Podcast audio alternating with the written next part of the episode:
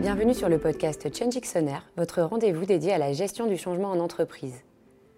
Dans les épisodes précédents, nous avons abordé le changement de génération dans les organisations, l'une des plus grandes transformations qui impactent le monde de l'entreprise aujourd'hui.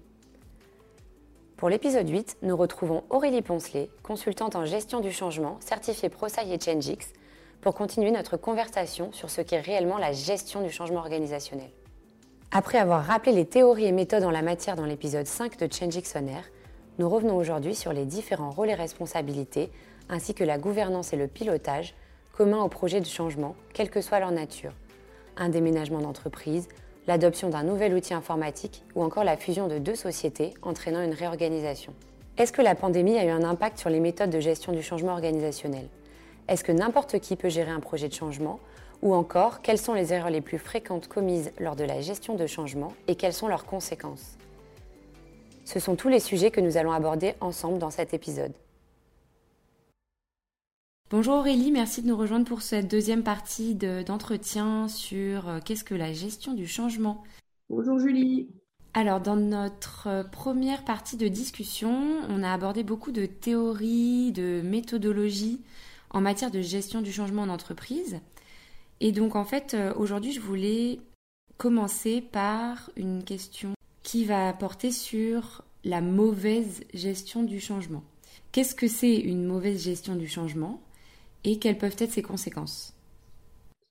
Alors, on l'a évoqué rapidement en préambule de notre premier entretien. Une mauvaise gestion du changement, c'est finalement un accompagnement insuffisant des personnes, des collaborateurs, pendant toute la durée du projet ou de la transformation. tous les changements ne sont pas forcément des projets, car certains surviennent, comme euh, la pandémie qui a débuté en 2020, par exemple. Également, c'est être en mode pompier, en mode réaction, et ne pas anticiper, préparer suffisamment en amont le changement comme le conseil les différentes méthodologies qu'on a pu aborder euh, précédemment. Les conséquences peuvent survenir à différents niveaux. Au niveau des collaborateurs, il y a une perte de sens envers son travail, ce qui implique une baisse de la satisfaction au travail, un manque d'implication, une perte de confiance ou encore une perte de loyauté envers l'employeur. Au niveau du projet, il y a des risques de dépassement budgétaire, de dépassement des délais ou de devoir faire des travaux supplémentaires si les bons collaborateurs n'ont pas été impliqués en amont, ce qui entraîne évidemment des pertes de temps. Au niveau de l'organisation elle-même, les conséquences, ça peut être un taux d'absentéisme plus élevé ou même parfois un taux de présentéisme plus élevé. On peut voir aussi des pertes de productivité, mais il y a aussi un risque de perdre des employés clés. Alors le plus gros risque, c'est que le projet n'aboutisse pas du tout. Et là, ça représente des coûts importants, mais surtout des pertes d'opportunités parce que bah, le temps, pendant le temps perdu, on aurait pu euh, faire d'autres projets. Euh, donc voilà, c'est vraiment important d'avoir une bonne gestion du changement. Donc en résumé, euh, perte de temps, perte de sens, perte d'engagement des collaborateurs et au final pour l'entreprise, perte potentiellement financière très concrète quoi. Alors les projets de, changement organisationnel, on l'a un peu euh, évoqué précédemment et puis euh, je pense que ça recoupe avec ce que vous venez de dire sur le fait d'impliquer les collaborateurs. Ça a rarement un impact sur une seule personne. Donc il y a certainement beaucoup de personnes qui sont impliquées dans les projets de changement organisationnel. Il y a beaucoup de personnes pour qui les choses vont changer. Qu'on parle d'un déménagement d'entreprise par exemple, je crois qu'on avait évoqué, évoqué cet exemple ensemble précédemment, ou d'une réorganisation interne l'introduction d'un nouvel outil informatique par exemple, ou tout autre changement organisationnel. Est-ce que vous pouvez nous parler un peu des acteurs clés dans les projets de changement? Quels sont leurs rôles, leurs responsabilités? Comment les piloter éventuellement? Oui. Il va de soi qu'il faut une équipe en charge du projet. Bah, comme expliqué euh, précédemment, il y a un volet technique et un volet humain. Dans le cadre d'un déménagement, par exemple, il y a le volet technique qui est géré par euh, les architectes, les entreprises qui construisent ou réaménagent le bâtiment.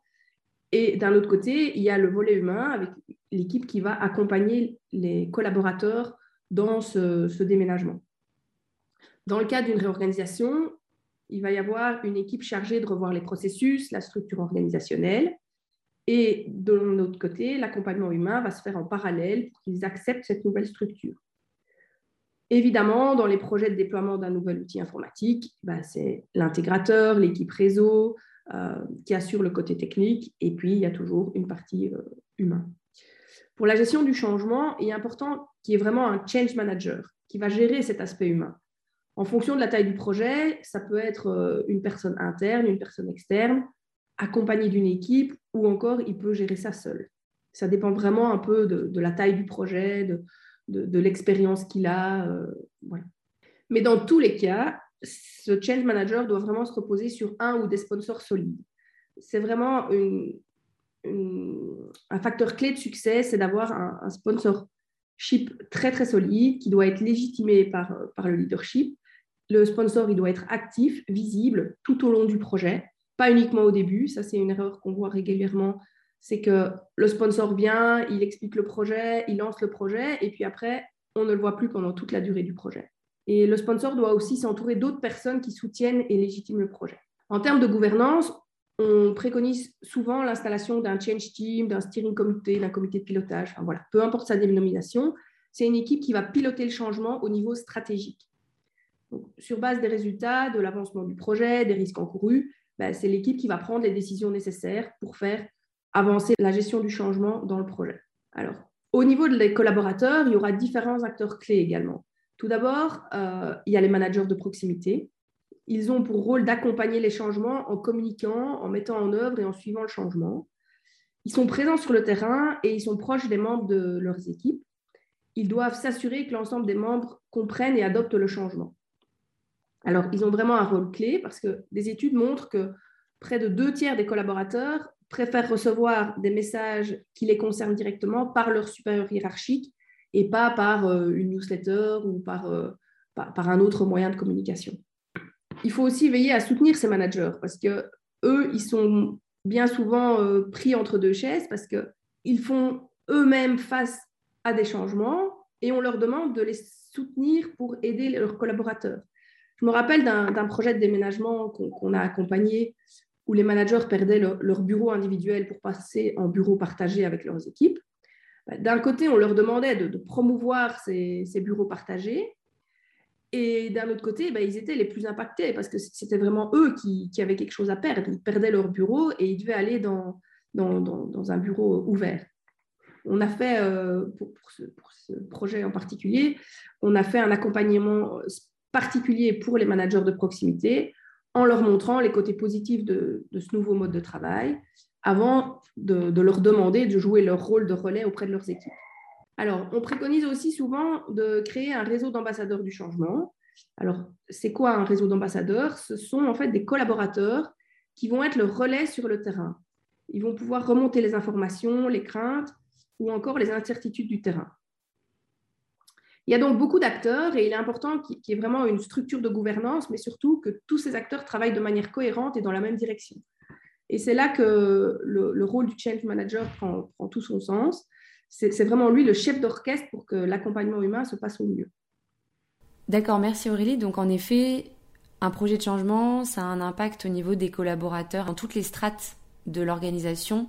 Si j'ai bien compris, il est important de, structurer et le projet de changement pour le mener à bien, mais également euh, de structurer les équipes qui vivent ce projet, qui accompagnent ce projet. Oui, tout à fait. Donc depuis le début de notre conversation, euh, en en apprenant davantage sur toutes ces théories, toutes les méthodes qu'on a évoquées dans l'épisode précédent qu'on a fait ensemble, les différentes étapes des projets sont euh, tout aussi importantes euh, les unes que les autres. Et je ne peux pas m'empêcher de, me dire que tout cela a l'air très complexe et donc ma question peut être résumée ainsi. Est-ce que tout le monde, n'importe quel employé, peut gérer un changement organisationnel? Est-ce qu'un chef de projet, entre guillemets, classique, une personne qui, mène des projets euh, à l'échelle d'une équipe, d'un produit, etc. Est-ce que ce genre de profil peut gérer un projet de changement alors, un chef de projet pourrait tout à fait gérer le changement s'il a les compétences, mais surtout le temps nécessaire le volet euh, gestion du côté humain peut être intégré à la gestion de projet. Mais personnellement, je préconise plutôt d'avoir une personne euh, distincte. Parce que gérer un projet prend déjà du temps et devoir gérer les deux volets, donc le volet technique et le volet euh, humain, c'est quand même beaucoup plus challenging. Et de plus, en faisant appel à une tierce personne, que ce soit un consultant ou non, ça peut être quelqu'un en interne ou en externe, peu importe. On s'assure que le volet humain n'est pas mis de côté lors des périodes de rush. Parce on l'a tous vécu, quand on fait un projet, il y a des périodes de rush et clairement, l'objectif, c'est de, terminer le projet et on mettrait plus facilement le côté humain de côté euh, pour se concentrer sur, euh, le volet technique. Euh, je comprends que ça a l'air compliqué de gérer le, côté humain, mais en fait, si on utilise bien les, les, méthodologies, la structure qu'on a présentée précédemment, il n'y a rien de compliqué. voilà, il faut vraiment se mettre à la place des gens, avoir beaucoup d'empathie, beaucoup de communication. En tant que consultant, bah, notre rôle, enfin mon rôle, c'est d'apporter euh, mon expérience et expertise aux clients pour gérer au mieux l'aspect humain de ce projet. On va analyser, préparer le changement, euh, préparer les plans d'accompagnement des différents acteurs et ensuite les mettre en œuvre avec l'aide d'une équipe en interne. Alors, évidemment, bah, plus on a d'expérience, c'est comme dans tout, plus on a d'expérience, plus on a fait des projets, plus ça devient facile. Merci Aurélie. Donc en fait, je comprends que un chef de projet, potentiellement, il a les clés pour gérer un, changement organisationnel. Cependant, il peut manquer de temps. Et peut-être que euh, il, y aura certaines choses qui sont pas gérées dans un projet classique, qui doivent, en fait, qui sont euh, des, composantes euh, cruciales d'une gestion de changement, telles que l'accompagnement humain, individuel par exemple, ou, la communication sur le projet. Il y a des projets dans les entreprises qui concernent pas nécessairement tout le monde et donc qui sont pas communiqués.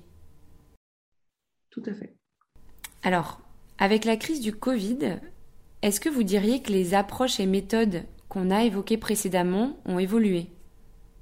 Alors, bah, la crise du Covid a évidemment impacté tout le monde. La crise était un changement en soi. Euh, précipité et on a vu que tous les collaborateurs se sont adaptés. Là, le sentiment d'urgence préconisé par Cotter qu'on a abordé euh, précédemment était bien présent et compris de tous. Euh, en ce qui concerne l'accompagnement au changement en tant que tel, il y a évidemment eu des impacts, le mode de travail en distanciel et en hybride. Il a fallu revoir les approches. Euh, bah, je préconise souvent d'être au maximum sur le terrain pour avoir les ressentis du terrain. Et là, bah, c'était plus du tout possible, des, entretiens individuels, des ateliers, des, town hall meetings, donc ces, meetings où, où, on a tous les collaborateurs et le sponsor qui vient présenter, bah, c'était plus possible de faire ça en, présentiel. On a dû s'adapter comme tout le monde. Après, l'approche structurée reste la même. C'est vraiment les méthodes que nous avons dû changer en s'appuyant plus sur euh, la technologie. Avant la pandémie, au sein du cabinet euh, Mindforest, on avait déjà identifié qu'il était important que les, clients soient sensibilisés à la gestion du changement. Et l'aspect euh, accompagnement humain, c'est toujours vrai et ça a même vraiment été exacerbé par, par la crise du, Covid. Ok, donc pas de changement, bien entendu, au, niveau des théories qui ont été théorisées, si je puis dire, il y a longtemps. C'était vraiment plus bah, la façon dont, on gérait le changement et qu'on gérait les collaborateurs qui a, changé. Oui, voilà.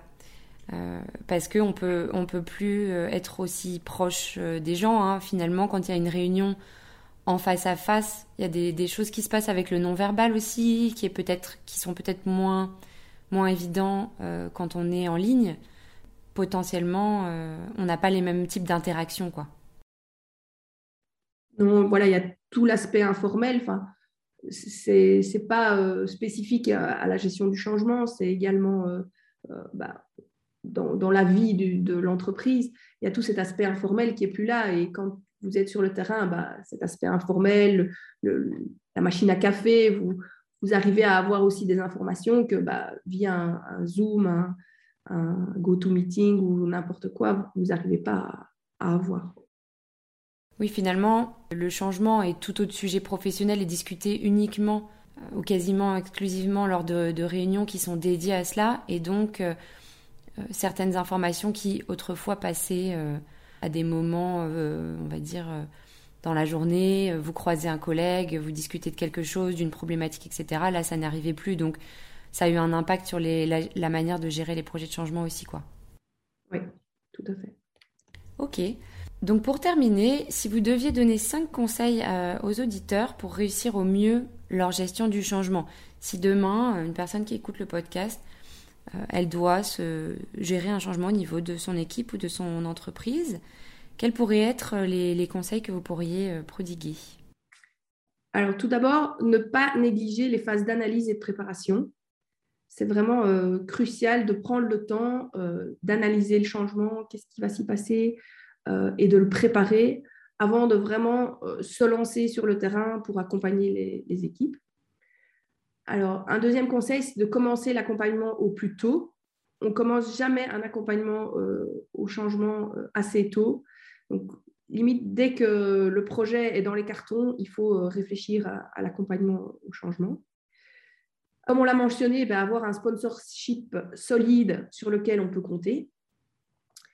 Alors, le quatrième serait faire appel à l'expérience, pas forcément un consultant externe, mais vous renseigner auprès d'autres change managers qui ont vécu le même type de changement et leur demander un peu leurs trucs et astuces. Donc voilà, vraiment faire appel à cette communauté de, change, euh, de change managers que vous pouvez connaître. Et le dernier conseil, c'est vraiment de communiquer un maximum envers les collaborateurs. Donc là, euh, voilà, on, ne communique jamais assez. Il euh, ne faut pas hésiter à aussi communiquer quand il y a entre guillemets, rien à communiquer, dire que voilà, le, projet avance, que ça avance bien. Voilà, il faut vraiment communiquer un maximum. Merci beaucoup pour, pour le temps que vous avez passé avec nous aujourd'hui et pour ces nouveaux éclairages. Et on espère vous retrouver très bientôt sur ChangeX. Merci, c'était un plaisir. Bonne journée. Bonne journée. Cet épisode nous a donc permis de comprendre les conséquences potentielles d'un projet de changement mal géré, c'est-à-dire peu planifié en amont ou qui n'accompagne pas suffisamment les collaborateurs concernés. Nous avons également pu en apprendre davantage sur les rôles et responsabilités ainsi que les structures de pilotage et de gouvernance recommandées pour mener à bien une transformation organisationnelle. Vous avez apprécié cet épisode? N'attendez plus Abonnez-vous à ChangeX sur votre plateforme d'écoute préférée pour découvrir les thématiques suivantes. Change Air, le podcast qui change tout